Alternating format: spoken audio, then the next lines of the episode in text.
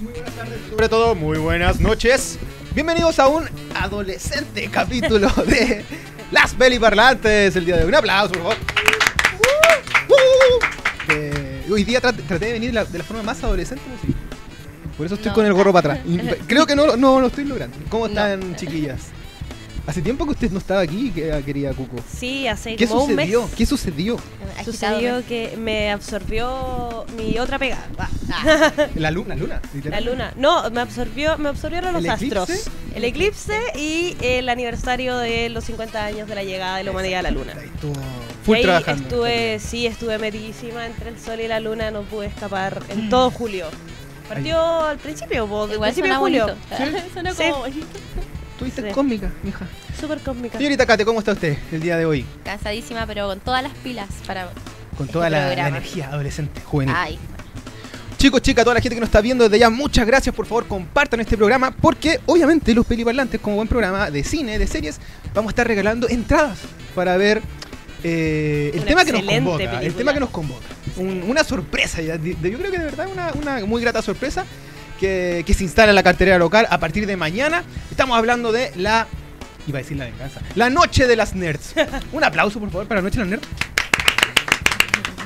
Eh, La primera película de Olivia Olivia Wilde. Wilde. Después vamos a ir un poco ahí detallando. Sí. Pero antes hay que decir que si, si tu amiga eh, o amigo quieres ser nerd como estas chicas y también como el equipo de NerdXL, eh, tienes que ir a un lugar específico.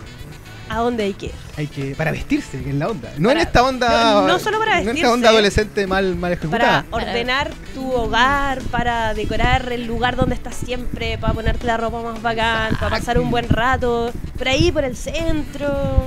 ¿De qué lugar estamos hablando, señorita Kate? ¿Cuál? estamos hablando de una gran tienda que está ubicada en el pleno centro de Santiago y es la tienda Blue Robot. La tienda Blue Robot, un aplauso también. Tienda Blue Robot, que auspiciador, el único programa con auspiciador, digamos. Ah. El programa con auspiciador de los peliparlantes. Que todo debería ser azul, lleno de robots, Exacto. como para promocionar. Se viene, Blue se viene, se viene el cambio en Blue Robot. Tuve unas reuniones por ahí, así que vienen Ah. cositas entretenidas. ¿Te Eh, por favor, diríjase a la tienda mm, Bandera 537, piso 3. Ahí está la tienda Blue Robot, donde está el Seba y la Tex.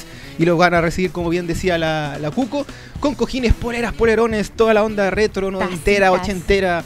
También lo, lo interesante es que siempre hay VHS dando. La última vez que fui, que fue el viernes pasado, estaban dando eh, Friends, el capítulo en que Chandler y Mónica eh, tenían señales para casarse. Y como que querían, pero en verdad no querían Eh, Pero casarse. en verdad no querían.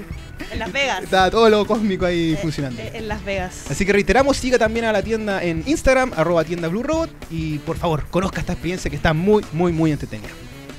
Amigos y amigas, estamos saludando a toda la gente que nos está viendo. Reiteramos que también eh, a partir de mañana estamos en nuestro canal YouTube de Nerdix y también en Spotify.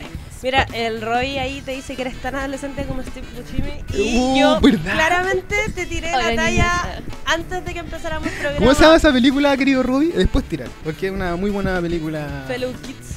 ¿Esa es o no? Te, te falta el skate. Es, te falta el El skate. en la mano. Oye, eh, ya dijimos, el programa de hoy vamos a estar hablando de La Noche de las Nerds, peliculón que se estrena mañana. Que, y aparte tenemos entradas de esta película. Sí, y concursan por las entradas porque Sí. de verdad está muy, muy, muy buena esta película. Tenemos dos entradas dobles, cada una doble, para verla a partir del próximo lunes. Gentileza de Cinetopia. Porque Cinetopia es la distribuidora que trae esta película y que se la jugó, yo creo que aquí, entre Chucky y ahora con esta nueva película, la están haciendo de Wonder. Así que eso, eso, eso. ¿Y qué hay que hacer? Que hay que hacer muy buena pregunta. Primero tienen que eh, dar un pantallazo a este programa y subirlo a una historia de Instagram, etiquetando a NerdXL y a Cinetopia Chile. Y ahí estás concursando para ganar entradas dobles para ver La Noche de las Nerds, que reiteramos desde ya, eh, se van a encontrar con una muy, muy grata experiencia. Sí. ¿Cierto? Una muy buena forma de, de ir a pasar un día al cine para encontrarse con esta comedia que viene un poco a, a traer de vuelta la- las comedias románticas, o sea, perdón, las comedias teenagers, las comedias Las buenas comedias, adolescentes. las buenas comedias. Claro, hay, hay excelentes exponentes en la historia del cine sobre esto y es un género que en verdad siempre ha estado como un poco más abajo, Claro. como que se mira como para abajo del hombro, pero que en verdad nos ha traído bastante risa y esta película no es la excepción porque hoy qué manera de reírme cuando la fui a cine. Oye, podríamos decir que las invitadas de ustedes como panelistas en el capítulo de hoy son muy la noche la, la- la noche la nerd, ¿no? ¿Podría ser? No sé si No calza sé, los perfiles, no sé, pero no sé se si da la idea en, el tema de que son como muy feministas, muy inteligentes. Sí, puede ser. No son tan ese carreteras, sí, lado no son tan Bueno, carreteras, sí. era Por por, el lado de no haber hecho nada Sí, en el colegio y no que- pasado diciendo, bien. No son tan carreteras, eso sí. Sí, como, como que en la enseñanza media yo, yo tuve un poco más de carrete que estas dos cabras, pero, pero sí. Eh, bueno, y aparte también vamos a estar hablando de otras buenas películas adolescentes, o idealmente, una, obviamente algunos clásicos, pero nos vamos a ir buscando otras buenas cosas para ver. Y desde ya también invitamos a la gente que nos está viendo que comente en la barra de texto que de cuál es su película favorita adolescente. ¿cachai? Sí, De hecho, ahí está la Giancarla, saludo para Valpo, dice eh, super cool. super cool. Sí, es obvio que va a poner en salir verso super cool. De hecho, eh, se está haciendo mucho, la gente está comparando mucho La Noche de las Nerds, que en inglés se llama Booksmart, eh, con precisamente Super Cool, como que dicen que es la nueva Super Cool. ¿Qué significa Booksmart? Yo de antes te pregunté. Sí, Booksmart es como Smarty Pants, es como una especie de insulto en inglés, que es como decirle a alguien como Mateo, pero de manera pesada. Como despectiva. Como de manera peyorativa, es como, como perno, como... Perno. Esa, Sí, esa es, una es buena- como, es como perno, pero es como este sábelo todo que, que se cree dueño de la verdad y como que yo lo hago bien porque lo hago yo, ¿cachai? Es como, como de esa línea el insulto. Perfecto, Muy, perfecto. muy de colegio, sí, el, el insulto, pero sí. Muy naive. Sí, sí. Oye, ah, entremos en los fuegos, pues directamente. Eh, amiga Kate, sus impresiones, ojalá sin spoiler, de lo que fue la noche de las nerds. Eh, bueno, partamos contando que nos invitaron a la Avant Premiere. ¡Woo! eh, una experiencia muy rica, dieron premios también, o sea, súper bien jugado. Eh, la gente estaba muerta de la risa en el cine. eh, y yo particularmente lo pasé bien porque tiene como esta sensación de que es algo que tú ya has visto antes, pero al mismo tiempo viene con todas las cosas que, que- que pasan en la actualidad, viene Claro. como recargada eh, con los problemas de hoy, eh, con las tecnologías de hoy, con, con muchas cosas que eh, no aplicarían para este mismo estilo de comedia en, en los 90, por ejemplo. Entonces hay recursos nuevos, tallas nuevas y la verdad es que eh, se siente cercana y al mismo tiempo actual y da- da- a mí me dieron ganas que todo el mundo la viera. Era como una cosa así de, oye, por favor, eh", de hecho le dije a mi prima, quiero seguir la película, Ven por acá, favor, ve pa' acá". esta película. Porque tiene como el estilo de bromas de hecho que a mí me gusta. Yo soy súper mala para ver comedia Ujú. pésima, porque la verdad es que no, no sé, no, no me llaman. Me da miedo encontrarme con la comedia estúpida que Burda. es como eh, comedia física, así como el, el tipo del papá El que tiene que cuidar a los porrazo. niños y queda todo vomitado. Ya, ese tipo de cosas me cargan. No, como los como la increíbles dos. Claro. Esa- ese tipo de cosas la verdad que no las paso y la verdad es que uno no puede saber eh, que la película va para ese lado hasta ya bien entrado, del- bien entrada como ya en la trama. Entonces ahora igual tenía miedo y decía, no, cómo ir a hacer esto y ya eh, con, con el tipo de humor que trata, que es un humor más inteligente y además eh, la película está muy cargada a, a lo que es el feminismo y además eh, súper inclusiva en el sentido de que si bien hay personajes como estereotipo, esos personajes estereotipos se sienten seguros Sí, en este como que ambiente. no se ríen Como que no hay eh, lo típico del colegio, del bullying, o sea, esa cuestión ya dejémosla atrás. O sea, tenemos como una nueva etapa y ahora hay nuevos desafíos y nuevas cosas que tienen los adolescentes que enfrentar. Y bueno, hay muchas cosas que nosotros nunca nos vamos a sentir identificados porque la realidad del gringo es como, ya, literalmente... Para bien y para mal, suena como muy extremo. 180 grados distinto que nosotros y pero hay cosas que uno igual se identifica Lógico. y yo volví atrás y me sentía así como hoy las cosas que hice en el colegio las cosas que hice en la U me acordaba y lo pasaba súper bien dentro de mi cabeza trataba como de remo- rememorar esas cosas pero al mismo tiempo igual eh, quería identificarme como yo mi actual yo con, con estas niñas protagonistas que vemos acá y no eh, al tiro piensas en tu mejor amiga, al tiro piensas en, en las personas que te acompañaron en esos En esa etapa. procesos. Que- Claro. Como que uno no, se, uno no Sí. se da cuenta en un momento que de verdad dejáis de ver a rápido, personajes. De verdad, dejáis de ver a personajes. Sí. Uy, y en el chat tú dijiste, eh, me reí y lloré. ¿Te reíste de risa? ¿Lloraste no, de, risa? de risa. ¿O de emoción lloraste de pena? Lloré ¿Cómo de fue eso? risa. ¿Cómo Lo fue que eso? pasa es que hay un recurso que a mí siempre me hace reír en, en las películas, eh, que cuando está bien ocupada la, la música. Entonces, Bueno, aquí- ya, entonces la música está muy bien puesta para distintas ocasiones eh, y también está usada como recurso humorístico. Entonces, ya, cuando me conectan esas dos cosas, yo exploto. Entonces ya en un momento no podía parar, de hecho agarraba mi polola así como ya no puedo más, como que quiero ahogarme de risa, quería ya reírme para adentro. sí. Eh, no, la verdad es que es chistosa, eh, emotiva. eh, tiene como, no sé, aborda demasiados temas al mismo tiempo y eso es lo que me gusta porque tiene muchos personajes y los vais conociendo a cada uno y te gustan todos. Todos los secundarios son Todos maravillosos. buenos. Todos son maravillosos. Eh, impresionante esa cuestión. Ninguno que te diga "Ay, nada, ese fue menos. Todos buenos hasta el que apareció tres minutos. Todos buenos. Entonces yo creo que estamos, yo creo que estamos en presencia de un nuevo clásico de la comedia juvenil y me atrevo a decir que va a pasar, eh, va a pasar en banda. Ahora por favor la gente vaya a verla y pese a que la estamos teniendo acá bien tarde. sí, pues. eh, se estrenó en se marzo de estrenó, 2009 sí, como sí. justo para la semana del, del mes de, 19. Sí, de- de este año, perdón, pero me refiero al mes de la mujer. Como que se estrenó Claro. para el Día de la Mujer. Sí. Claro, entonces ya nos llega tarde, pero no importa. O sea, Vaya, pueden- vaya. igual y va- vaya con, con sus mejores amigos. Ese es como la, ese es Sí, el panorama. Ese es el mood. Yo No a hay todos les he que dicho lo ir, mismo, claro, loco. Anda con tu no mejor amigo, ir mejor como amiga. con la mamá. No, los mejores amigos con los que carreteáis, con los que lo pasáis bien y con los que tenéis súper. Y si son del colegio, mejor. Claro, Si si son, los amigos del colegio, mejor todavía. Pero no, increíble, de verdad, súper recomendada y nada que. La crítica, yo le comenté a la Kate, porque yo sé que sus gustos van en- en- como difieren un poco de la comedia, pero le dije, ¿sabéis Kate? Anda, porque eh, la crítica la ha tratado súper bien, está como muy bien evaluada. Yo creo que aquí hay algo que, que nos puede interesar. Tu turno, querida Cuco, que tú fuiste a la función de prensa. Sí. En a mí vacaciones. me- a mí me tocó ir a la función de prensa durante, claro, la semana pasada. Eh, creo que fue el jueves de la semana pasada que me Sí. tocó ir a verla. Sí. Eh, muy entretenida la película, lo pasé demasiado bien. Yo igual eh, soy bastante asidua a las películas adolescentes. ¿Consumes? En- sí, en, ¿Te gusta? en- en- Consumidora. no, en todo su espectro. Adicta. Desde los dramas adolescentes como Lady Bird hasta Ok. eh, la típica película de amor adolescente. Hasta no es otra película tonta. Claro. La saga. Como yo en verdad no sé, como eh, cheerleaders, todas estas películas yo me las banco todas y las veo todas, pero esta claro, competencias esta de baile, competencias de canto. Oh, Sí, es popular, todo. Pitch Perfect, pero yo Ya. está en todos mis pendrives, onda, está en mis llaves. Como Me parece, me parece. Está en, to- en todas partes. De hecho creo que la tengo en Drive. Eh, pero esta película yo la fui a ver como, claro, eh, la nueva versión de Superbad. Claro. Y eh, a pesar de que tiene muchas similitudes, como decía la Kate, esta película pasa todas las pruebas de las críticas actuales. Porque todos los personajes tienen algo que decir, están súper bien construidos y ahí, en verdad, un yumbito para Olivia Wilde que se mandó una peliculaza con esta, y una construcción de personajes que es No, es genial. a otro nivel.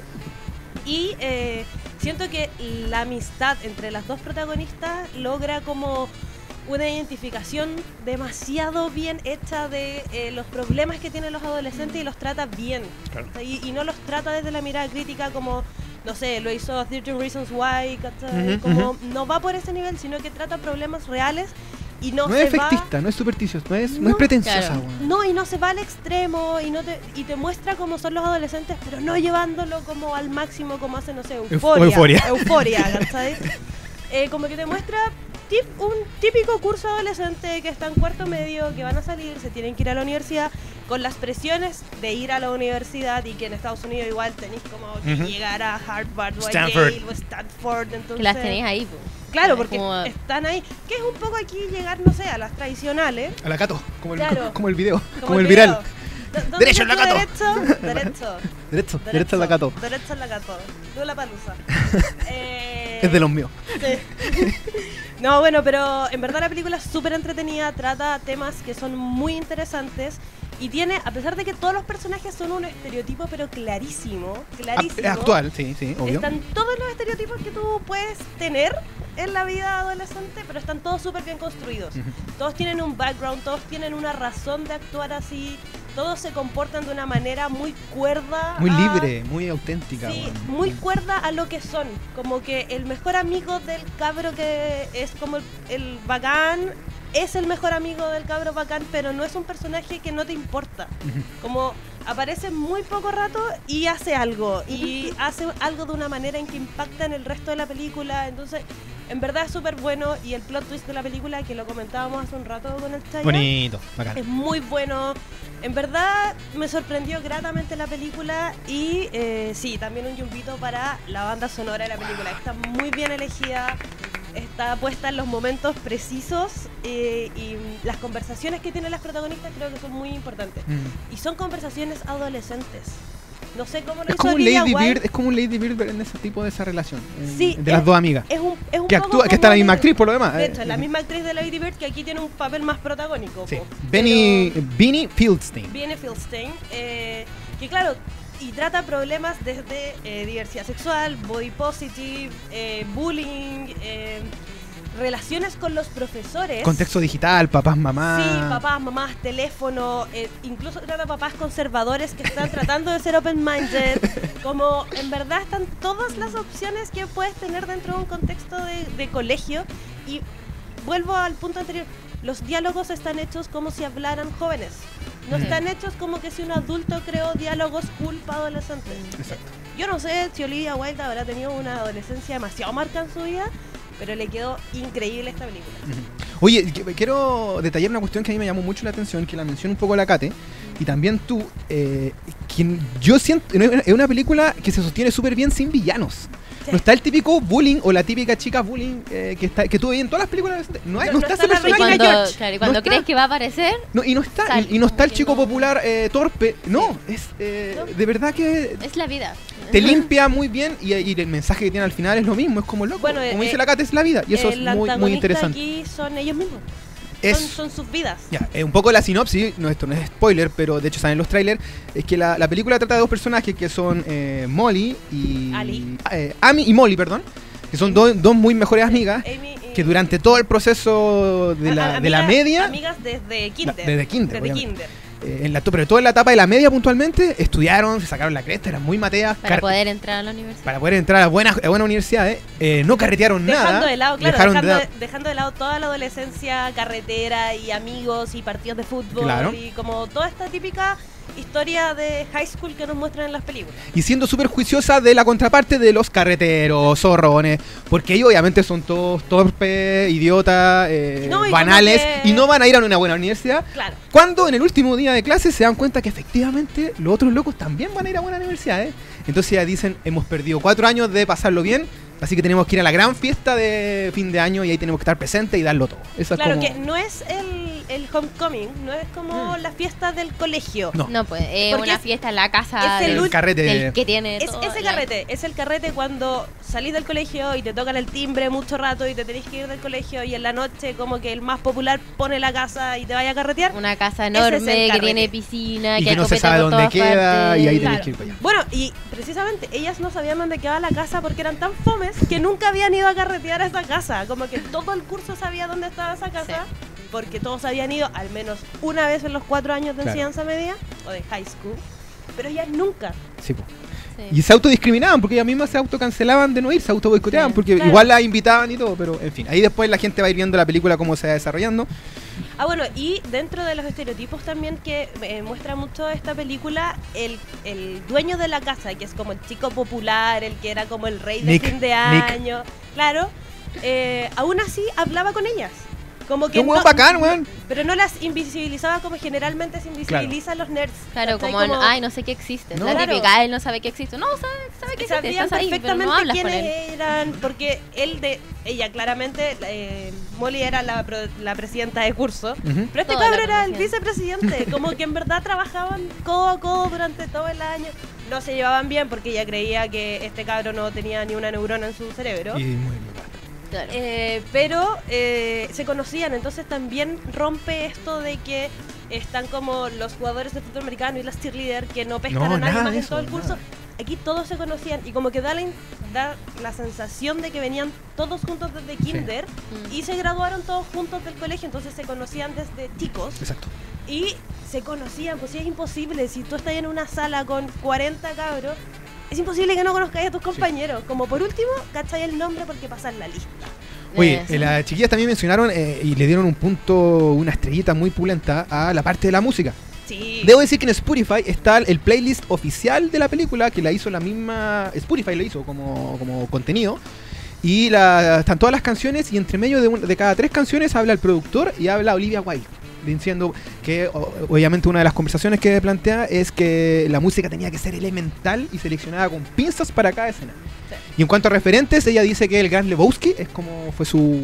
que yo no lo vi mucho después que lo escuché. dije, oye, pero yo no veo mucho el, Gran Lebowski. Para ello uno enti- entiende que referencia no tiene necesariamente de repetir cosas, Claro. sino como del, del humor, ¿cachai? Del, Sí. del toque De cómico, comedia negra de cómo va el, el cuento. Eh, y bueno, tiene tremendas canciones, así que desde ya también invitamos a la gente que después de que vea la película vaya a Spotify y después de escuchar este capítulo de los peliparlantes y otros programas de Nerdix, tiene que escuchar el playlist de las, eh, la, la noche de las nerds. Oye, Quiero Mr. decir algo a dígame, modo dígame. Kate, cante. A modo personal. Eh, me sentí un poco identificada con las chicas. No porque yo no haya salido, sino porque yo no salía como con a, lo- a los carretes como masivos. Más- ¿ya? Yo salía muy Tu núcleo, tu- claro, tu como piño, mi tu piño. núcleo. eh, claro, Como yo tenía mis carretes. Entonces, no, la verdad es que no era como de estas fiestas grandes, salir a bailar.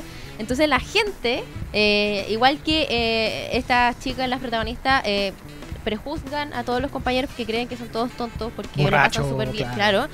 Eh, mis compañeros siempre me, me han prejuzgado a mí porque es como, oye, no tienes cara de que tomas. Ay, no tienes cara de que, de que no sé, de que Hermana, pasas ¿qué bien. onda?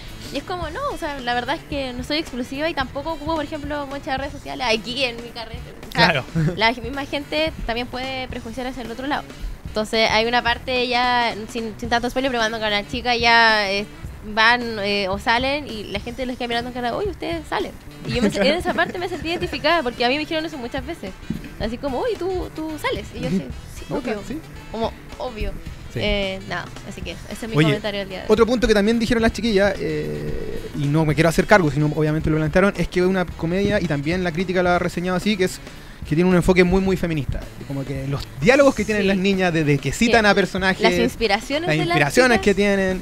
Eh, y hay una escena muy puntual que ahí la van a ver que también eh, es bien bonita de un, de un callejón oscuro, un, puente oscuro, que también eh, trabaja con cuestiones muy sutiles los grandes temas que están pasando hoy por hoy de, que hay que hacerse cargo y la película se hace cargo y eso es maravilloso. Sí, y no solo de- del feminismo, sino que se hace cargo de muchos temas eh, actuales la película y los toma de manera muy correcta. Muy correcta no académicamente, sino que los toma de una manera en que no se ven forzados dentro de la película y eh, como que al final te dejan todos una enseñanza y una manera como de, de ver las cosas, como eh, tanto el rol femenino dentro de, las de las películas, eh, el tema del body positive Sí. que se ve dentro de, de la película, el tema de la diversidad sexual, el tema de la diversidad étnica, De la- del tema de la, de la educación sexual el también. tema de la educación sexual, las relaciones de los jóvenes con los profesores, Y las Mm. clases sociales también. las clases También. sociales, se ve también el problema económico con el director del colegio, como y te lo tiran como un chiste, pero que ahí dando vuelta un poco como el, el problema como de que un profe no gana tanta plata como debería, entonces Tiene que hacer otras cosas. tiene que hacer otras Sí. cosas. Oye, el, Está de verdad muy bien pensada la película. el que hace del, del director, del director Brown, es eh, Jason Sudeikis, Sudeikis, que es un eterno último rostro de las grandes cosas que han salido de Saturday Night Live y es el esposo Sí. de Olivia Wilde. Así Sí, que trabajan aquí, esposo de a- Olivia. se, se apañan. Y hay un tema muy puntual que hay un personaje que a mí me fascinó que se llama. mm, que lo interpreta Skyler Gisondo, que es Jared, que es como este zorrón rapero. Que un loco que es súper sutil en tratar a las chicas, que Sí. se- no te estoy insultando, es como con respeto, pero no me refiero a esto. Entonces eh, se pone muy en el lugar de. Es, es- es como el aliado que anda con Sí. miedo. Como le abro la puerta o no le abro la puerta. Como le pago la cuenta o no le pago la cuenta. Y el otro personaje que me encantó es Gigi. Oh, que, no. eh. que esta loca. No, de hecho, Gigi- le dije a Pololo como tres veces, mejor personaje, mejor personaje. Se lo dije tres veces, me acuerdo, Sí. en la dentro de la película. Que- Ese es el mejor personaje. Y saben que lo interpreta eh, Billy Loud. ¿Y ustedes saben quién es Billy Loud? Sí, pues la hija de. De Carrie Fisher. es la hija de pues. Carrie Fisher. Así que ahí hay un- una conexión bien ñoñística que se agradece. Sí. Pero en las películas de Star Wars, en las últimas dos, no sale nada. y Pero se- sale. o sea, Pero, Sí, sale nada, es, es un personaje. pero se menor. pierde absolutamente. Es- pero es que es un personaje chico, igual el que tiene. Y aquí, como Gigi, loco, así, pero. Lo, lo que pasa es que aquí uno le ve sus Oh, dotes de actriz. impresionante. Aquí, allí se ve. No sé, a mí Billy Lord me hizo llorar cuando recitó las líneas de su madre en un Ah, de Star. Wars. ah, Eh, y que yo creo que hizo llorar a toda esa audiencia. Menos mal que alguien lo grabó.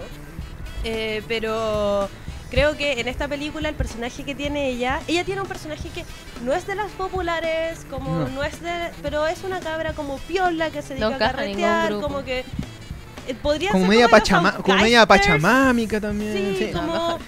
Pero es que en verdad el curso es demasiado bacán. El, el curso de la película es demasiado bacán y el personaje de ella es muy bueno y al final es ella la que les abre la mente a, a la protagonista. po. Es ella la que le dice como, "Oiga, despierta. Como- Tam- también está la pareja de, los de estos chicos que son gays, pero que son que le encanta el teatro y como que dramatizan todos los De cuentos. hecho, eh, eh, ese es uno de los estereotipos más grandes porque el, el cabro, por son dos, uno de ellos como que es el Alan y presidente, George. el Uno- presidente Alan y del, George. del club de drama de y que tuvo una pasantía en Barcelona. y- Barcelona, en y Barcelona. como Barcelona. Barcelona. Entonces, en verdad, en es súper en estereotipo. Barcelona.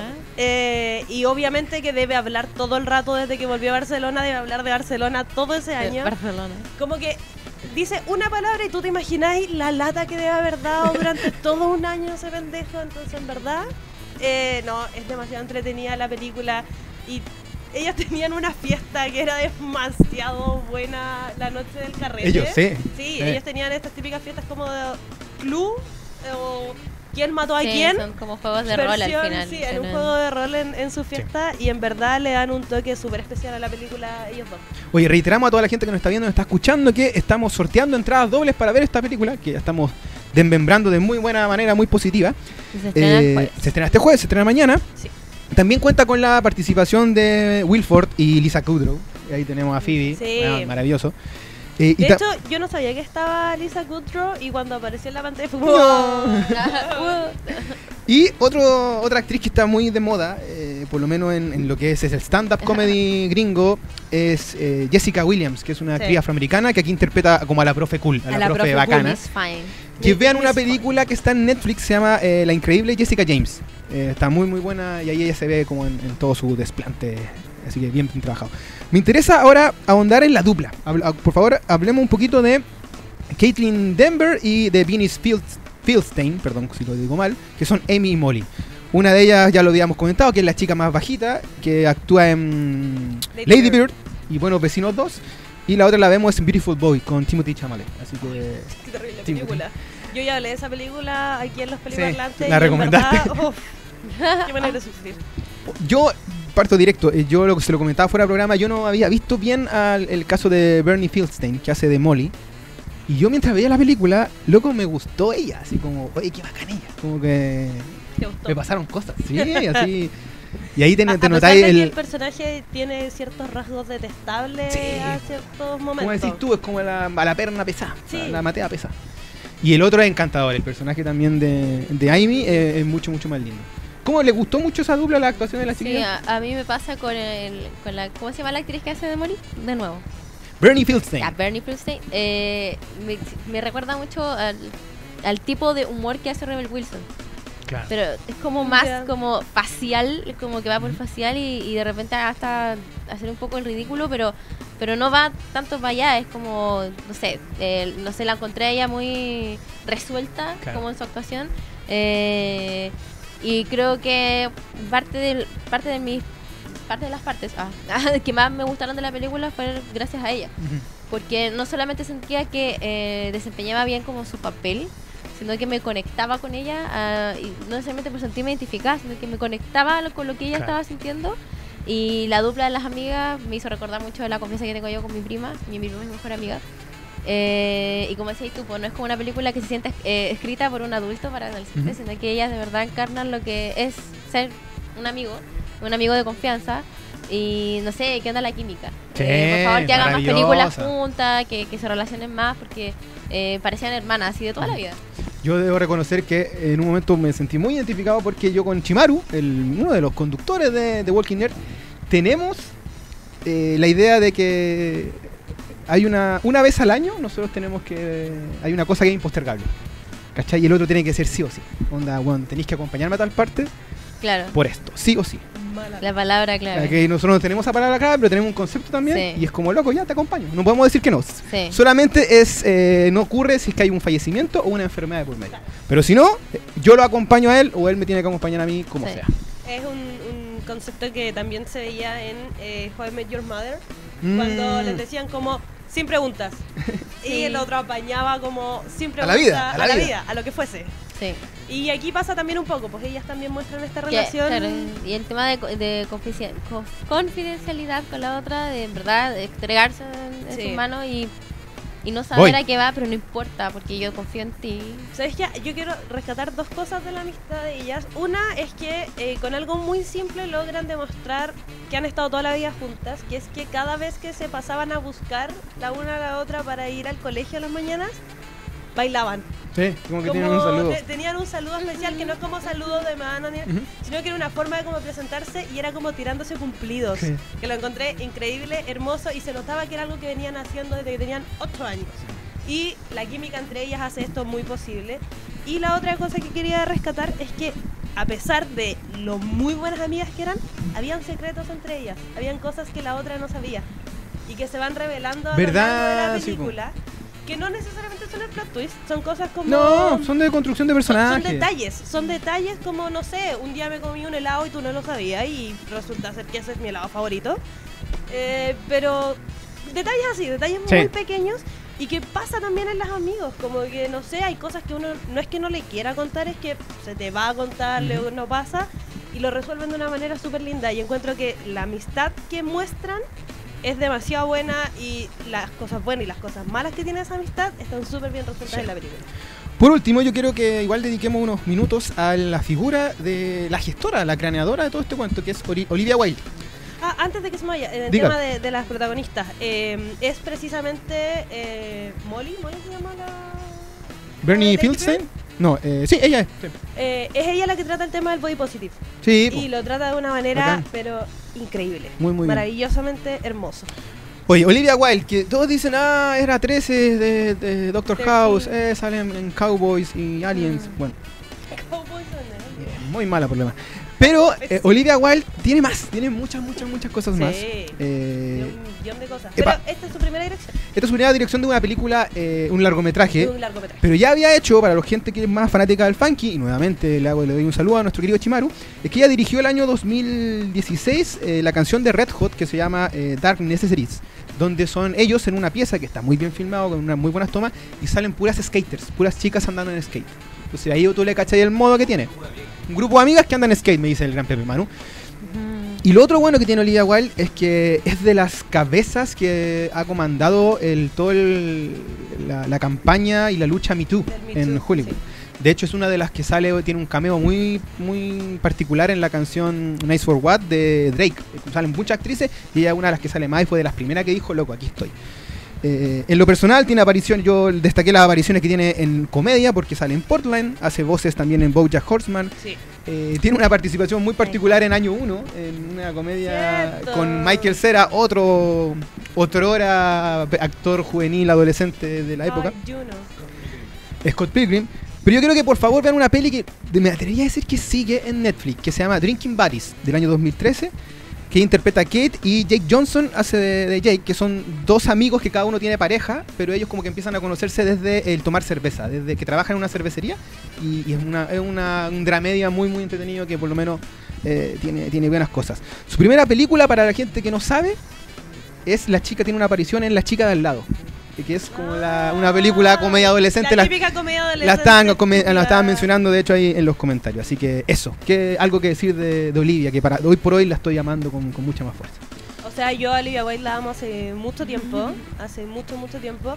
Desde antes de Doctor House, me atrevería a decir, porque recuerdo el momento en que ella aparece en Doctor House y yo como, wow, apareció ella. No recordaba su 13, nombre, no me 13. lo sabía. Claro, y queda como 13 por siempre hasta que es, tiene, le descubren el Huntington Exacto. y ahí empieza Se retira. otro drama. Y recordemos que ese personaje era bisexual. Entonces, Olivia Wilde se ha hecho cargo de em, temáticas que han estado un poco en la pelea social y, y moral y, y de todo en el mundo últimamente. Entonces, eh, tampoco sorprende tanto que trate tantos temas importantes dentro de eh, Booksmart o La Noche de las Nerds, como Ujú. llega acá a Chile. Em, pero, pero no, aplausos para ella y siento que lo hace increíble en esta dirección de un largometraje que no es un trabajo menor. No filma O sea, muy, filma súper bien, tiene una- Sí.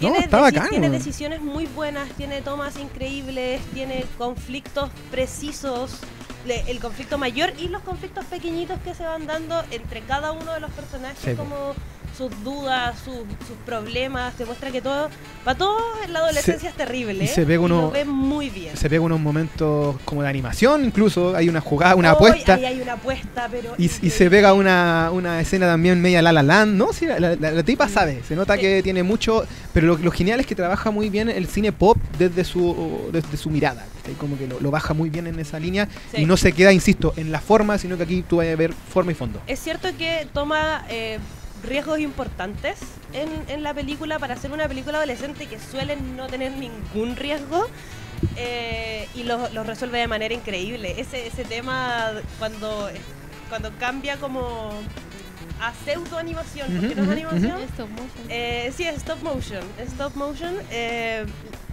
qué manera de reírme. Te juro que me sorprendió, no lo esperaba. Y después cuando sale de eso, hoy te juro que fue increíble. En verdad, vayan a ver la película, es muy buena. Olivia Wilde la Sí. hace increíble. Y eh, muestra una película completita. Exacto. Y si quieren ir a verla gratis, están, pueden participar, tienen que sacarle un pantallazo a esta transmisión, subirlo a Instagram como historia y etiquetarnos a nosotros, arroba nerdxl y a Cinetopia, Cinetopia Chile. Cinetopia Chile. Cerramos, Arroba Cinetopia. arroba Cinetopia Chile. Cerramos entonces con el concurso que nos mencionó la Kate y de- reiteramos la invitación a que vayan a ver la noche de las nerds a partir de mañana. Pero nos quedamos aquí en terreno puber, Adolescente. espinillas. Bueno, poder- Qué terrible que es la Qué adolescencia. terrible la adolescencia para mucho, para pero en fin. Eh, porque las chiquillas trajeron eh, películas que les interesa, que les gustó y que hay que rever obviamente y el por qué hay que reverlas. Abre los fuegos, eh, Doña Kate. Yo. Ah. Sí, yo, eh, no sé, hoy día estaba pensando en películas que me hayan marcado, eh, películas como adolescentes, y siempre tengo dos, que son las típicas películas que uno dice, no sé qué ver, voy a ver esta película de nuevo. Eh, y yo particularmente... ¿ah? Yo Sí. tengo muchas. Sí. Eh, o, la- o si la están dando en la tele, la dejo. Es como que no, no, no, la, no la quiero cambiar. Eh, y yo tengo dos que son Chicas Pesadas y Un Viernes de Locos, un Freaky Friday. Lindsay Eh, Lohan en ambas. Lindsay Lohan en Para ambas. mí, Miss Lindsay- Lindsay yo el mismo, Lohan. y el mismo director. O sea, Sí. no, es como que soy muy fácil, parece. Así me, me gustan esas películas así. Eh, En el y- mejor momento de Lindsay Lohan, el- hay que sí, decirlo. creo que el único Sí. momento bueno que tuvo. Eh, O sea, eh, Parent Trap igual un buen momento, pero tenía que no, 12 años. No, pero no no, vale. no vale. Eh, en eso- esos años, cuando yo no veía esas películas, Lindsay Lohan era como la mayor revelación, la mejor Sí. actriz. Porque era la que podía hacer de todo. Podía, podía ser la chica buena, la chica mala, la chica llorona, la chica Cantar, alegre, bailar. Cantaba, bailaba y tocaba guitarra. o sea, las hacía todas. Era, Era, de como las la pocas super, pelirrojas poperas también. Era Era- muy Y- poca y- actriz y era pelirroja. pelirroja. super era como super heroína pa- para nosotras las niñas porque él estaba eh, tenía siempre la, la típica eh, rubia Mm. eh, que era la perfecta eh, que mami, yo creo que en ese tiempo haber sido Giralidad por ejemplo Eh, no sé Claro. estaba como, Puede ser. estaba como por ahí era más de tele. Sí, era más de tele, sí. Pero como estrella pop, que como adolescente. Y, y claro, pues eh, llega Lindsay Lohan eh, a, la- a la vida de todas. Eh, y al principio, claro, eh, más Disney, eh, con temática un poco más eh, livianita, por así decirlo. Pero que uno como adolescente se sentía súper identificado. Eh, y Freaky Friday, para mí, lo que más eh, siempre rescato es que no importa tu edad, siempre regresas a, a cómo uno se sentía eh, cuando creías que todo el mundo estaba en tu contra Claro. y no entendías por qué y después lo- te veis para atrás y es como, oye, que era tonta. O sea, de verdad que... eh, Vuelves a ese 3 de octubre. ah, Es que sí, yo, yo, eso quería eh, rescatar. Sí, pues Mean Girls. Lo que pasa es que estamos con los apoyos de, de Mean Girls. Ah, ahí. verdad, yo Sí, estaba. pues, eso. Estábamos hablando de eh, Freaky Friday. O, eh, ¿cómo se llama en español? Un viernes de, Un viernes de locos. Que aparte de Lindsay Lohan tiene una gran aparición que es la mamá. Que Sí, es. sí. Jamie Lee Curtis. Halloween.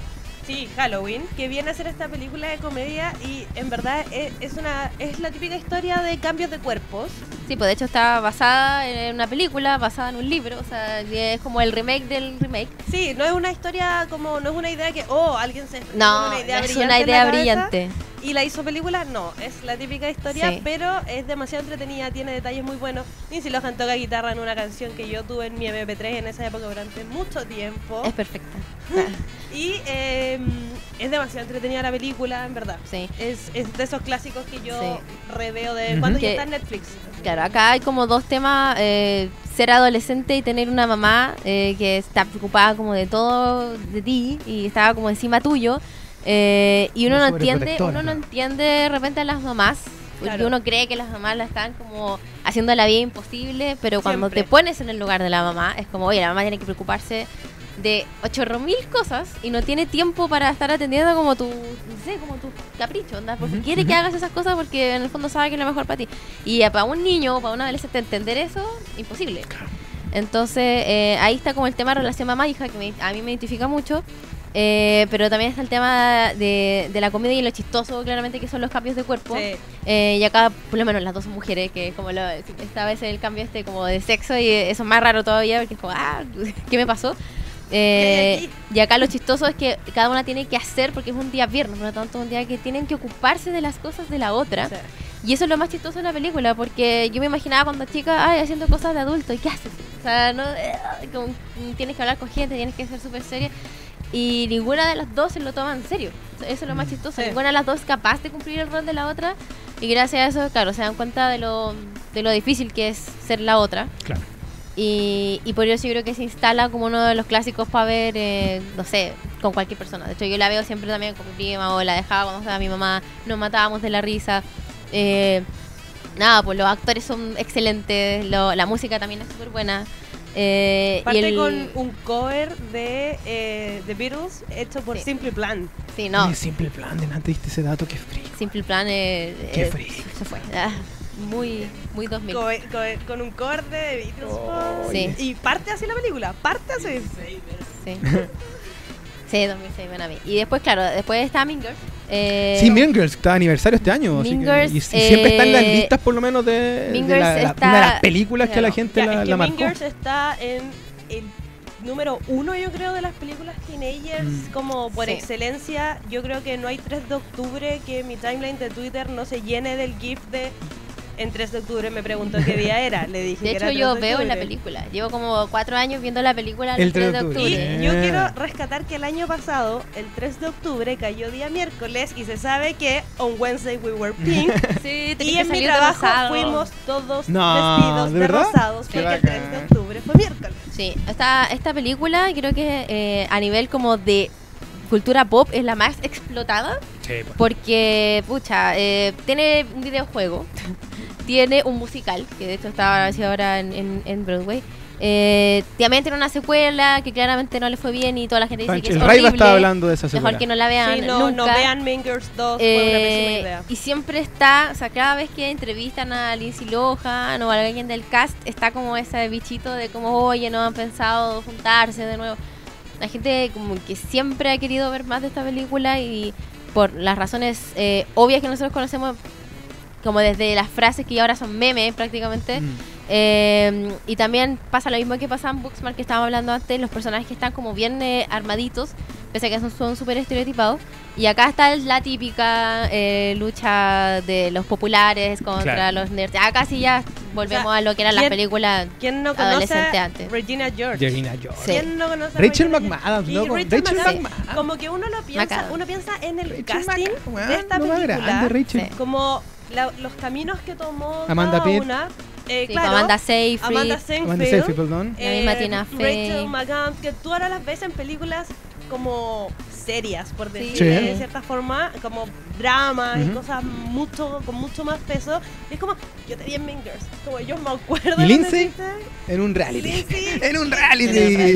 en su vida. Pero recordemos que aquí los, las adultas son Weón. em, Amy. Powler Tina Fey. Tina Fey. Tina Sí. Fey. Tina Fey. Tina Fey era la profe y, por favor, ese gif de Amy Powler bailando con la cámara. Sí. O sea, la escena del baile de la canción de Navidad.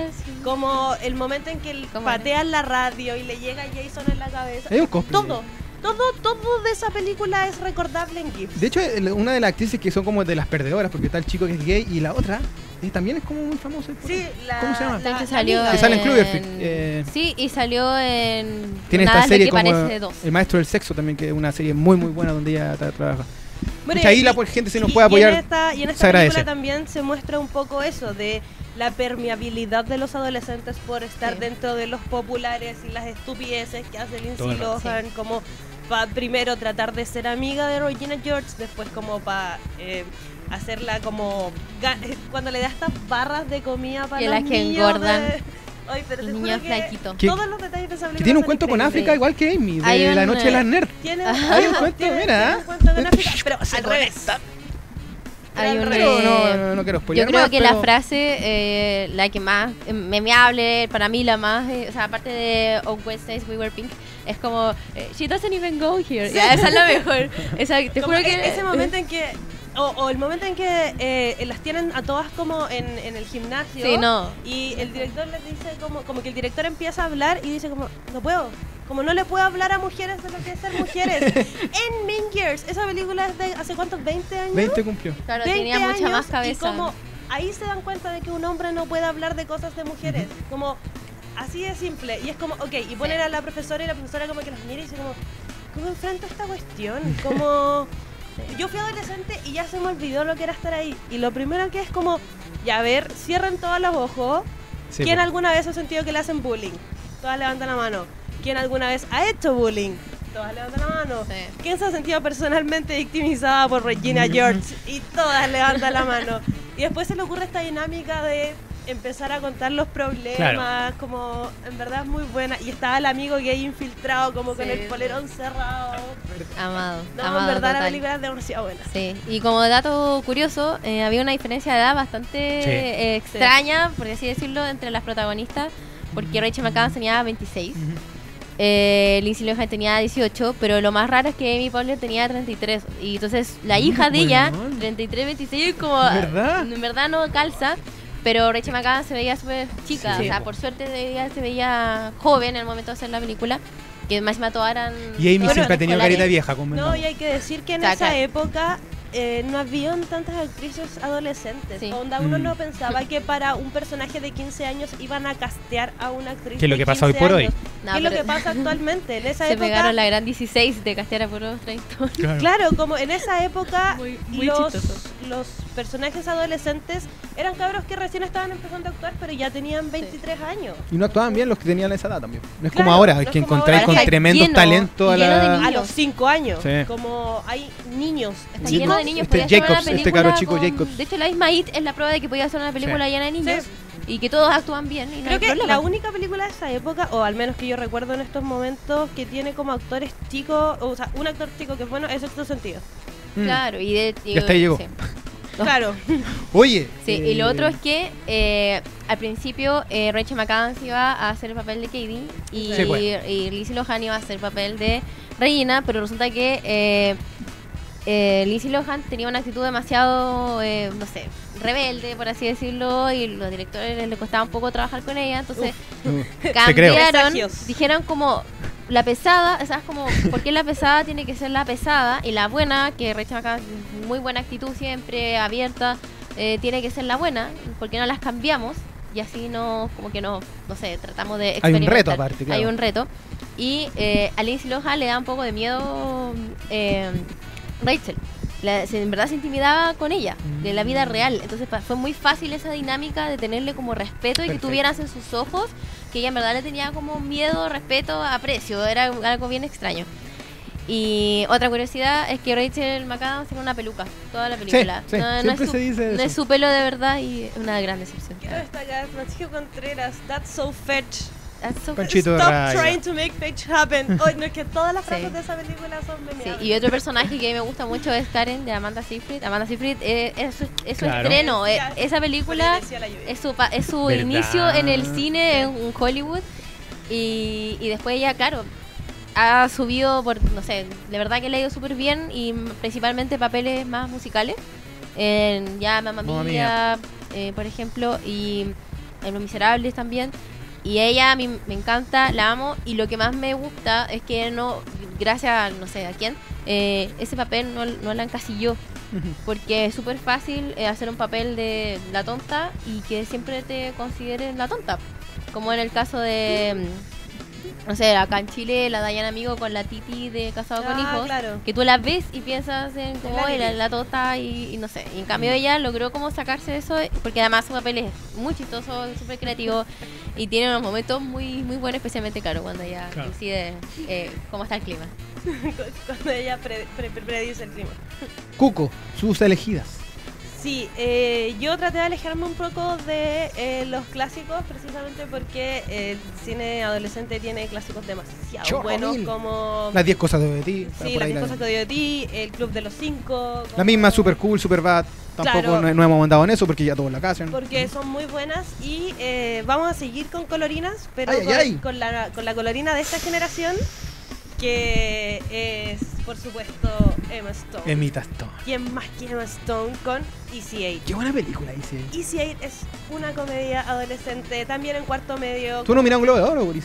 Ahí, Eh, de sí. ese level. Sí. Ese nivel. Es que en verdad Easy Eight es una película muy buena. Eh, supongo que todo el mundo la ha visto, pero la vamos a, a relatar rápidamente. Es la historia de... em, esto está contado en un raconto, porque Ujú. es la historia de ella transmitiendo en el YouTube de la época.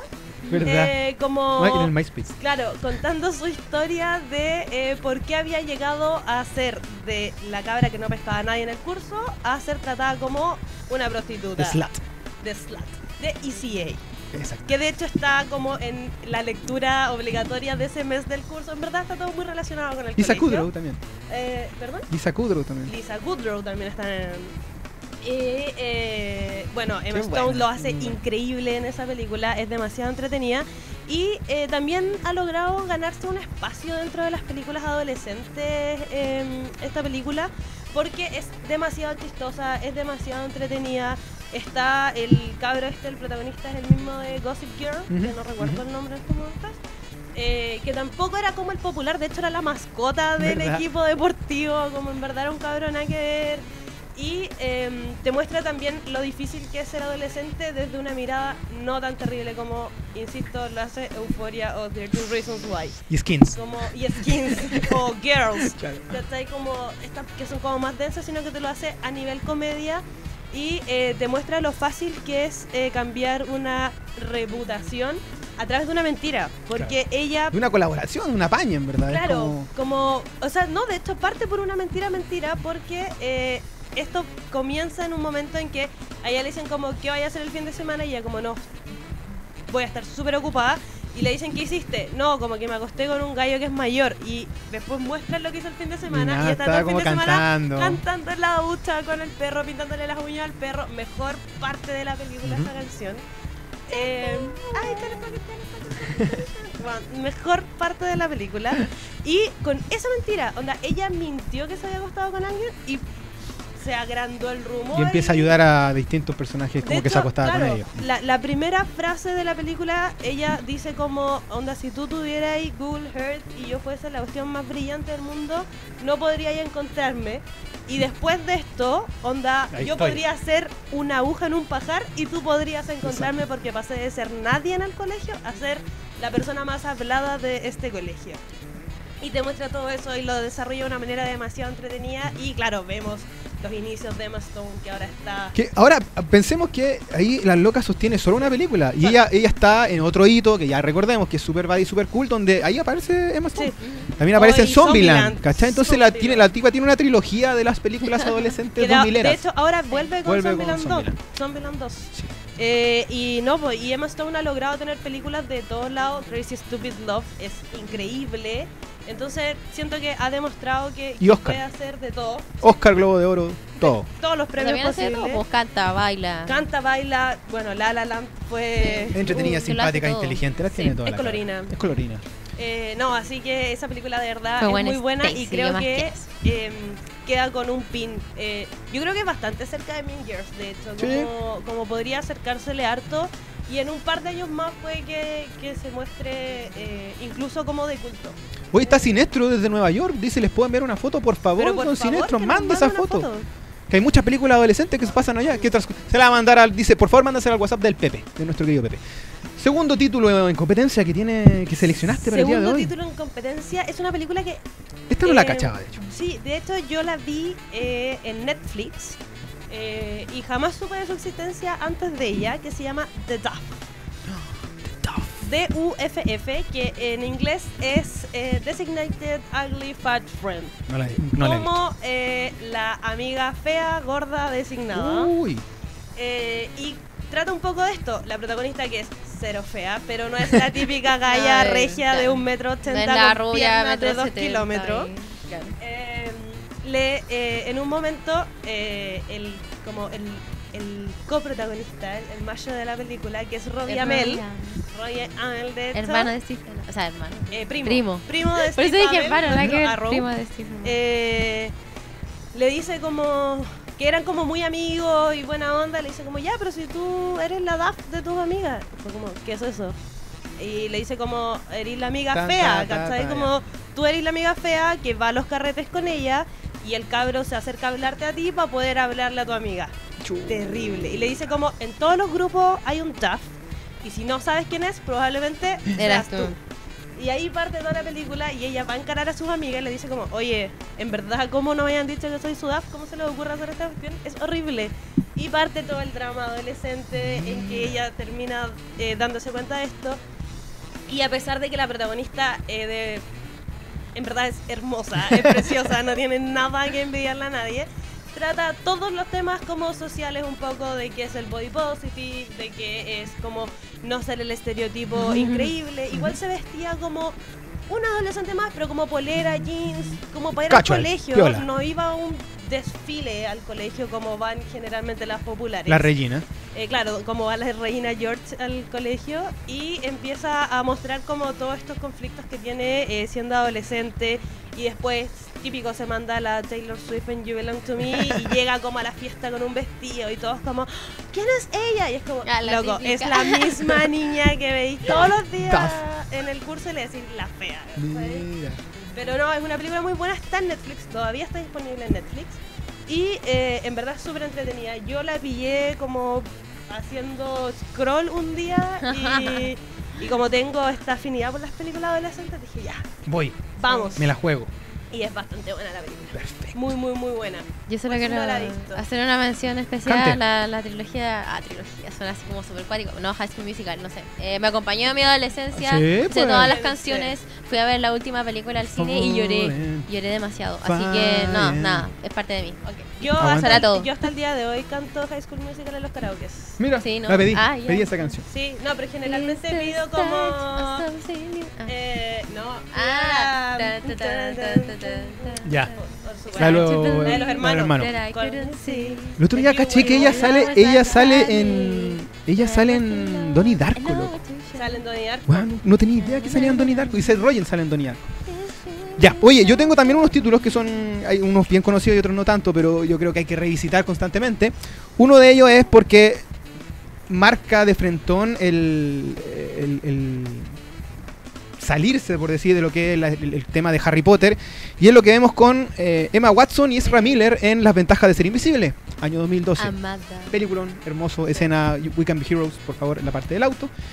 Noventera, eh, de- o sea, inspirada en un tema noventero y que también trata de. Qué de manera de llorar. Un, un título que al traducirlo al, al español igual pierde un poco, Exacto. un poco de magia. Que tiene un, un background bien potente porque habla de un chico que tiene una depresión, que le pasó algo muy terrible y desde ahí se empieza a desmembrar Sí, esta, bueno, es esta que, historia. es que The Perks of Being a Wallflower no es una comedia, es una película que te muestra lo terrible que es ser adolescente y lo importante que es tener amigos en la adolescencia. Exactamente. Es una película muy linda, muy linda con dos grandes actorazos. Bueno, tres. El protagonista igual es, Sí. es- es un actor que se dedica bastante a hacer, a- tiene varias películas. Eh, pero sí, es súper importante y te muestra como, filo, la adolescencia es terrible, pero no te vas a morir en ella. O sea, trata de no morir Ah, en ella. sí, sí, en verdad. El intento. Continúo y tengo, obviamente, que también la mencionaban por ahí dentro de la barra de comentarios, eh, Juno 2007, Oh, dirigida por Jason. Reitman, tremendo director. Ellen Page, Michael Cera, eh, Tip Tap, comiendo los Tic Tac. Sí. Y esa canción. esa Tremenda banda sonora. Siempre, o sea, yo creo que Juno, si hay algo que porque se realza de manera aparte y en paralelo, es por el soundtrack. Bueno, Mucha gente tenía todo eso de MP3 escuchando. Jennifer Garner, Jennifer Jason Garner. Bateman haciendo de un idiota, pero los dos muy, muy, muy buenos personajes. Sí. Me encanta porque Ellen Page quedó como la Juno. La como Juno. que Ellen eh, Page quedó- Toda Bueno, su y- carrera, la, la Juno que sale en... Todo el mundo siempre ha dicho que Ellen Page actúa de Ellen Page un poco y en Juno es Ellen Page embarazada. Sí, po. Y trata un tema súper heavy que es el embarazo adolescente. No y deseado. El tema, eh, claro, el tema del aborto y el decidir si abortar o no abortar y estar en la clínica de aborto. ¿Y qué onda su papá? Ah, Qué adorable. Y su, y su Sí. madrastra también. Sí, No, no. son todos los personajes que están muy bien hechos. Y al final Esa- cuando esa- canta con Michael Cera. Esa pero- película está escrita por Diablo Cody, una chica que se, se hizo muy famosa porque como que trabajaba casi como de en, en- en striptease y de pronto la loca era tan seca que empezó a escribir, escribir guiones, los postuló, Jason Reitman lo lee y dice, loco, aquí tenía una historia, vamos Mm. para allá. Es muy buena Juno. Juno, Juno, Juno, Juno, Y Juno, además eh, la iconografía de Juno, los colores, Todo, sí, todo, todo. es muy lindo, muy muy lindo. Si para mucha gente eh, Amelie marca como un fin de casi como un Sí. prototipo de música en estilo, en forma de filmar, Sí, Juno Eh, inicio de los 2000, marca también Sí. su, su, su camino. Juno también tiene ahí un pin puesto en las películas adolescentes bastante grande. Yo quiero una que aquí no está muy conocida, pero eh, pasa que es la segunda película que dirige Greg Motola, que Greg Motola hace Super Cool. Él hace Super Bad el año mm, 2007, tengo entendido, 2006. Pero el 2009 él llega con Adventureland, una película de adolescentes que de verdad es sí. increíble. Y toda la gente que detesta a Kristen Dance, por favor, olvídense esa cuestión porque la loca es tremenda actriz y Sí. lamentablemente Kristen. Lamentablemente, lamentablemente está, está- está como trabajada por la idea de Crepúsculo, igual que el pobre Robert Pattinson, pero los dos han hecho peliculones. Uno de estos es Adventureland, una comedia Ah, adolescente. Kristen Stewart. Perdón, Kristen Stewart. Ah, Kristen ya, Stewart. porque decía que no había Kristen Stewart. Dunst, así como de Entonces, verdad. No, pero eh, hay Ah, ya. también pero aparte. igual como que ya, pero... Ya, que- pero eh, Kristen Stewart puede entender por qué También- la odian. yo también. Yo no, yo no la odio, yo no la odio, a mí Yo me encantan sus tampoco. películas. De hecho vi Camp X, donde en verdad tiene... Bueno, hay un premio, hay un premio europeo que se que es- nunca lo ha ganado ningún el único el único actor y actriz que se ha ganado ese premio en la historia de ese premio que es un premio francés de cine muy de culto ha sido Kristen Dunst. La única gringa. Ah, la única no europea. La única no europea, ni siquiera, ni- ni- así que por favor ahí respeto con eso. Adventureland, ahí estamos viendo las escenas, eh, Jace, De eh, Ryan Reynolds Ad- haciendo un idiota. Yo la vi precisamente Sí, sí, por. Kristen Stewart, me acuerdo en esa época. Y es muy popera, eh, inicio de los 90, usan, trabajan popera. en un parque de diversiones durante el verano, antes de entrar a la universidad. Véanla, muy entretenida, muy muy buena. Y también tengo que destacar uno, mucha gente no sabe, pero uno de los después vamos a hablar de un personaje que está que hoy, día hay una efeméride puntualmente con- de acuerdo con la- el cine de comedia, pero hay otro que es Richard Linklater, que es el director de Boyhood, el director de Escuela de Rock, el director de la trilogía antes del amanecer, durante amanecer. después del amanecer, el anochecer, etcétera, etcétera. Y él su primera película se llama Dazed and Confused. que Es una, una película que es una comedia juvenil que si la ven, es- creo que todavía debería estar en Netflix. Es como el despertar de una camada de actores que hoy por hoy son bacanes. Está desde Matthew McConaughey hasta Mila Jovovich. eh, Pero él tiene películas con actores muy buenos. Más allá de, de Boyhood, que, que es una historia que los hizo actores. Exacto. eh, recordemos que en su trilogía del amanecer está Ethan Ethan. Hawke como el, el protagonista. Entonces igual... Ethan. así que Dazed and. Confused, que hay una revista muy famosa que es de estilo y de moda que, y de música que está basada en esta película, que es del año 1993. Continúo con otra película que acá está en los apoyos y también está- la gente no, no la conoce mucho, pero yo creo que hay que rescatarla por el foco que tiene desde la adolescencia, que es It's a Kind of a Funny Story. La película donde mencionan Allende. ¿Verdad? Menciona La Allende. película donde mencionan Allende. Eh, que tiene algo muy particular. Emma- Emma Roberts, Emma Roberts. primera película de Emma Roberts y también de Kane Wilstridge, que es un actor muy particular, Sí. que es el protagonista de Atypical, el muchacho que hace película que se desarrolla en un hospital psiquiátrico. es de un muchacho que se intenta suicidar y va a dar un hospital psiquiátrico donde conoce a Sakara Filakis y es un personaje de distintos personajes que tienen problemas mentales y psi- psicóticos emocionales. Y Emma Roberts es un- también un personaje un poco disgregado y aquí empieza también actúa Zoe Kravitz, una película, Kravitz. primera película de Zoe Kravitz. Sí. Dirigida por Andy Boden y Ryan Flex, que es este matrimonio que han hecho tantas cosas maravillosas que dieron con Capitana Marvel este año. Y son gracias a este camino llegaron a esta película. Así que ahí estamos viendo la escena. había- olvidado It's Kind of Funny Story. Muy buena Y película. tiene un soundtrack maravilloso, una canción Sí. de Common muy buena. Y cantan una parte, hay como un, un cover de Queen, Sí, y Under tiene, Pressure, tiene es- conversaciones es increíble. muy, muy profundas esa película. En verdad es muy buena.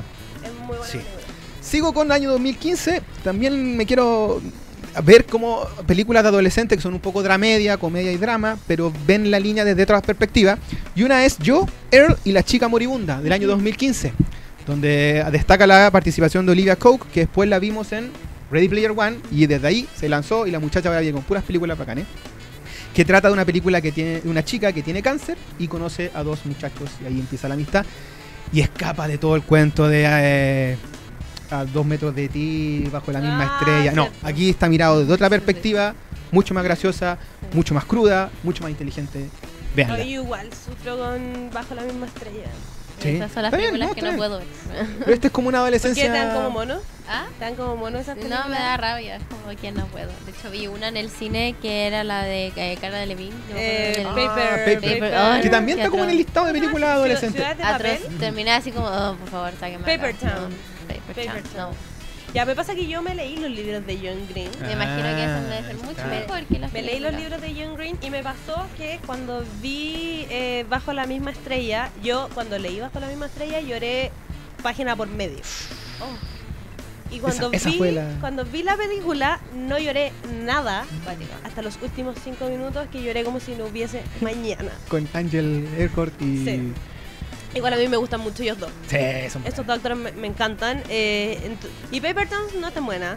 El libro tampoco es tan bueno. Ah, ya. Pero- Son el tipo de películas que. Pero esa- esa- esas películas son adolescente, adolescente, como, no sé, en todo el espectro adolescente que existe, estas cuestiones están al medio. Claro. Sí. Como no se escapan para ningún lado, están, son, no Ahí, sé, ¿cómo debe el ser? estereotipo adolescente. Oye, Y, y. que claro, después cuando, yo creo que cuando superáis los 16 años ya no las podéis ver. Como te, Te golpea, te golpea. Sí, las No, no es lo tuyo. No es lo tuyo. Y una última mención, porque no la puedo dejar pasar. eh, mi serie favorita es Glee. Y Glee toca, no sé, Sí, todos los temas adolescentes posibles por imaginar. Desde, eh, no sé, me está yendo mal en el colegio y mi papá me están retando, hasta qué voy a hacer después del colegio, embarazo adolescente, cómo salir del closet. O sea, no, literalmente todo y amada por Y siempre. el fin. espejo que hoy por hoy está en la fama tanto en crítica como en taquilla de Euforia, que es Euforia, extrema, está. intensísima, pero está maravillosamente hecha y actuada. Oye, Euforia quiero. igual le puso el pie en el acelerador todo el tema adolescente. Cuático. Pero el, el adolescente de hoy por hoy, con Sí, todos el los actual. extremos. Bueno, y con la maravillosa participación de Zendaya. Zendaya, como- oye, qué, qué seca Zendaya. Zendaya ¿Sabes es muy, El- el muy otro Y seca. la actriz día- trans también es, El, es el otro muy día buena ella. conversaba con una compañera, con una amiga, eh, que había ido a ver Spider-Man el fin de semana. Ajá. Y me dijo, te juro que salí del cine y no podía creer que Zendaya, que hace de sea la misma persona De Euforia. que hace Euforia. Son dos personajes tan distintos y actuados tan bien los dos que en verdad es imposible que se te confundan. Y uno sale pensando como, ¿cómo es la misma persona? En Sí. serio. ¿En qué momento sigo- perdió el rumbo esa, Sí. esa pobre cabra? ¿Cómo? Yo sigo a Zendaya desde Disney, entonces Sí. pa- para mí Como verla a- a como to- a ha todo crecido. ritmo. Pero en Sí, Euforia es como en qué momento. y- Loco. y es lo que me pasó. El otro día yo vi, cuando vi el primer capítulo de Euforia, lo vi con uno de mis mejores amigos. Ujú. Y termina el primer capítulo y yo que estaba como con trauma. No, con es trauma, que- como- ah, mi Terrible. Ah. Y me dijo como... Y angustia pura. Oye, Zendaya es muy buena. Y yo como, oye, yo la veía a todo ritmo. Como cuando su mayor problema era que no podía llegar a bailar a coreografía, ¿cachai? Claro, y ahora eh. está así. Ahora no puede dejar la coca. Ucha, Como, no, terrible. Oye, eh, faltan cosas que hay- obviamente hay que mencionar. Yo creo, hay una película que se llama Dope, que es de un tema de adolescentes afroamericanos que está muy interesante. Dope, véanla. Que acá llegó como embrujado en los 90, una cuestión así, una cuestión Ah, muy mala. Quiero irme para Reino Unido, donde deben estar siempre el mejor cine. Está Sing Street, tremenda película. Pero aquí, como está de, de público acompañante, nos revisita la Lolo, así que un, un cariñoso, afectuoso abrazo para Lolo. Porque quiero decir que no puedo faltar Submarine, película adolescente, dirigida por Richard Ayoade, año 2010, con el soundtrack de Alex Turner. Yo creo que Ad Submarine debe ser una, una muy buena película adolescente, inteligente, invernal, Sí. muy invernal y con un código de este cine independiente, inteligente y con un humor muy particular. Así que Sí. muy, muy bonita Submarine, por favor, véanla, porque debe ser. También está dentro de mis cinco películas adolescentes que hay que destacar. Sí, dentro de las que yo me repito siempre está, bueno, ya lo dije, Pitch Perfect, que, Ujú. eh, por, por, eh, excelencia la película que yo creo que más me de este tipo de ¿Pero cuál, la uno? La primera. Ah, ya, perfecto. La primera. He visto las otras dos, las he visto más de una vez cada una de, la- de las secuelas, pero no, es la primera. La primera es la que está ahí. De hecho, me ha pasado que en carretes hemos puesto el soundtrack de la película y lo cantamos de paso a, de punta a cabo, como en verdad, y no sabemos todas las transiciones de las canciones cuando están en el race pop. Como en verdad, esa película me la sé de memoria. Una de las actrices una vez me favorito. Yo le escribí una cosa y me favorito. ¿De Es de las más desconocidas, ¿sí? Que actúa en Proyecto X. Mira tú. Va que cachi. Oye, vamos con los ganadores. Bueno, ahí está el Pepe estaba dando escenas de Submarine. Qué buena película, insisto. Por favor, vean. Son dos ganadores eh, o ganadoras para ganar entradas dobles para ver. Reiteramos, La Noche de las Nerds se estrena mañana. Peliculón, muy buena, muy entretenida. Oye, sí, ahí. Francisco Contreras pone el dato de que Glee volvió a Netflix. ¡Woo! Así que puede repetírsela. Y por favor, hágalo. Sí, ya lo ¿Qué onda lo que le pasó a los actores de Glee igual? No, terrible. No, se nos fueron. Don Pepe, ahí está el sorteo para que vea que todo es legal, que todo es real, para ganar las dos entradas para ver eh, La Noche de las Nerds. Y el primer ganador o ganadora es el número 2. Amigo, amiga, tú sabes quién eres, nos vamos a comunicar contigo para que a partir del lunes en la tarde, ojalá martes, vayas a retirar, vayas a retirar las entradas. Y el segundo ganador o ganadora es el número 4. 2 y 4. Ahí van a, son los ganadores de estas entradas para ver la maravillosa La Noche de las Nerds. Smart. Tenemos un mensaje siniestro, por favor, dale. Póngale play. Del neoyorquino, New York Boy. New York City Boy.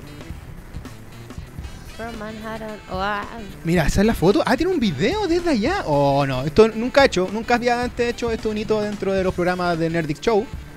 Así que a grabar se ha dicho. Dale play, don, don Pepe. Hola, Periparlantes, ¿cómo están? Está en un carrete este. con esta hermosa vista hacia Manhattan. Ahí está el Empire State. Oye, está en un carrete sacando pique en New York, Friends, etcétera, etcétera. La Lolo va a estar unas semanas por allá, así que va a poder re- revisitar esos espacios. Oye, eh, y hay que. En la cineméride del día de hoy, lo interesante es que en los pelipalantes se está, dado- se está dando esto de que son circulares. Nuestro, nuestros temas son circulares, ¿cachai? El tema central toca con la cineméride. Y es que el día de ayer se cumplieron 10 años de la muerte de John Hughes. Grande. ¿Quién es John Hughes? Si hablamos del padre de las comedias juveniles, es John Hughes, que en los años 80 nos entregó títulos como El Club de los Cinco, El que es la Biblia Cinco. de la El cuestión. Club de los Cinco es la Biblia de esto. Es encerrar a cuatro cabros, en, o sea, cinco cabros en una sala, Castigado. castigados, todos distintos, sean Emilio algo. Esteves. ahí. Hablen. No, También nos dio Se Busca Novio, un experto en diversión. Eh, con- eh, también tiene. Está mm, involucrado mi pobre angelito. Alegre Maravilloso. Mi Ah, pobre, claro. Angelico, eh, mi pobre Angelito también estuvo en la saga de Beethoven. Sí. No, es el, Todo. todo el tema humor, comedia, finales de los años 80 y también 2000. Está Ciencia Loca también. Ciencia Bueno, loca. sí, así que John Hughes es nuestra efeméride del día de hoy. Porque eh, cumplió, cumplió 10 años de fallecimiento. El maestro, el jefe, el patrono de lo que son las películas de comedia juveniles, adolescentes. El tema que nos convocó el día de hoy. Un aplauso, por favor, para John Hughes. ¿Cómo estamos de tiempo, don Pepe? Estamos Estamos listoco, entonces, palabras al cierre, la Cat estaba tocando este afiche. ¿Qué es este afiche? Que por favor la gente vaya. Porque el próximo fin de semana, Tenemos la Comic Inc. Convención de cómics y tatuajes. Y nosotros estamos aquí ¡Woo! porque somos media partner oficial junto con todas estas otras grandes eh, personas. Dicen que alguien se va a tatuar la N de Nerdix ese día. Veamos para todos es. los que vayan. Vamos a estar como todos los años estamos en periodo. Esto va a ser en Estación Mapucho, 17, 18 de agosto. Súper fácil llegar para los que no saben. Metro Calicanto sale y literalmente está ahí. Y va a sea, estar, no hay- y no hay va que a estar hacer nada. Thanos, va a estar Thanos, ojo. Y va a estar Juan Carlos Tinoco, la voz de Thanos en español, claramente. Y de la Eh, roca, ojo. Y de la roca. Y del, y del alcalde Diamante, de los Simpsons. Ese va a ser el mejor dato. Palabra de cierre, amiga. ¿Cómo algo que decir? Invitar nuevamente a la gente a ver alguna película en particular. eh, no, reiterar un poco lo de la Comic Game. Tienen que ir porque va a estar increíble. Y pueden seguir todo también a través de nerdix.cl. Todo lo que va a salir en la Comic In. Y sí, sí, podemos recomendar para seguir con el tema. Va a salir un poco de las comedias, pero es una película que está en Netflix y que ya la anunciaron. eh, continuidad ya. de secuelas, que es To All the, Lo- the Boys I've Loved Before. Uy, más su nombre, ya. Eh, sí, es a todos los chicos Chicos que he aman amado he antes. amado antes. Que básicamente es la historia de un adolescente que, como toda persona, le van gustando personas a lo largo de su vida, pero jamás tuvo la personalidad para poder decírselo a la cara y lo que hacía era escribir cartas que nunca envió. Ahí está como la 2, yo Shakira. vi la 1. Eh, no, todavía no sale, pero ya la Viene. anunciaron. Ah, la 1 Sí, entretenida. viene, viene, la viene. chica como af- eh, Sí, asiático descendiente. eh, sí. Eh, es una chica que eh, no se atrevía a decirle a estas personas que eh, se sentía atraído, atraída por ellos. Entonces escribe cartas y las guarda, tal como Shakira. Shakira eso. Y las guarda todas en una cajita. Y un día su hermana chica tiene la brillante idea de que encuentra esta cajita, y entregársela. las manda por correo a todos estos chicos que seguían siendo sus compañeros de colegio. Qué Y vergüenza. simultáneamente todos estos chicos abren las cartas pensando que están escritas en, Ahora. en el presente. Exacto. Eh, y ella tiene que empezar a resolver todos los problemas que le genera esto y lo hace de una manera demasiado entretenida y claramente sale el amor porque es una película adolescente y es lo único que nos importa. ¿Cómo se llama el coprotagonista? Que es como el loco que está de moda del cine juvenil y va a ser He-Man, de hecho. Sí, va a ser He-Man. Por Eh, favor, si nos pueden ayudar, sí, que es como el, el- que es el galán de la época, que es un chico muy simpático, actúa bien, moreno, tiene una cicatriz, que eso ya lo hace, lo humaniza. lo humaniza. Lo humaniza. Ahí está. Ahí está. Noah, Noah Centin- Centin- Centineo. Centineo. No a Centineo. Este, este es el cabro que está pegando hoy por hoy junto con el, lo- junto con el de los gemelos de Riverdale. Esos son como los. los esos- Riverdale, este cabro sí. con él son los minos del, del cine hoy por hoy. Sí, no, y este cabrón es muy mino. Sí, Es Sí, la lleva. es Actúa bien, bien. Sí. Lo veo, No, lo veo más la- cosas importantes. La protagonista tiene eh, un carisma Sí. increíble, en verdad. Es de estas películas en que se las lleva la protagonista, como la historia la cuenta toda ella y todos los conflictos son con ella. Y de verdad es súper entretenida. Es súper entretenida. Es una película teenager que es de amor. Es una comedia romántica bien. juvenil. Pero es demasiado entretenida y ya anunciaron las siguientes porque están basadas en libros estas películas. Entonces ya hicieron la primera, van a hacer la segunda y la tercera. De hecho, Noah Centino sale como en tres películas de Netflix que son juveniles. Sí, Está también la de Barb, actúa la chica de Barb, que, ¿cuál es esa? que ella, la que actúa en Stranger Things, que es algo que se llama como Burger, Sarah Burger, algo así se llama la, la película. ¿Alguna recomendación, querida Kate? ¿O estamos? Yo creo que está. Ya estamos, entonces, muchas gracias Pepe por estar presente, chiquillas se pasaron, tuvo un programa muy entretenido. Reiteramos, están todos los programas de Nerdix en Spotify, en YouTube, de, de- de lunes a jueves tenemos programones, revisítelos, reescúchelos, descárguelos. Esto fue Las Peliparlantes.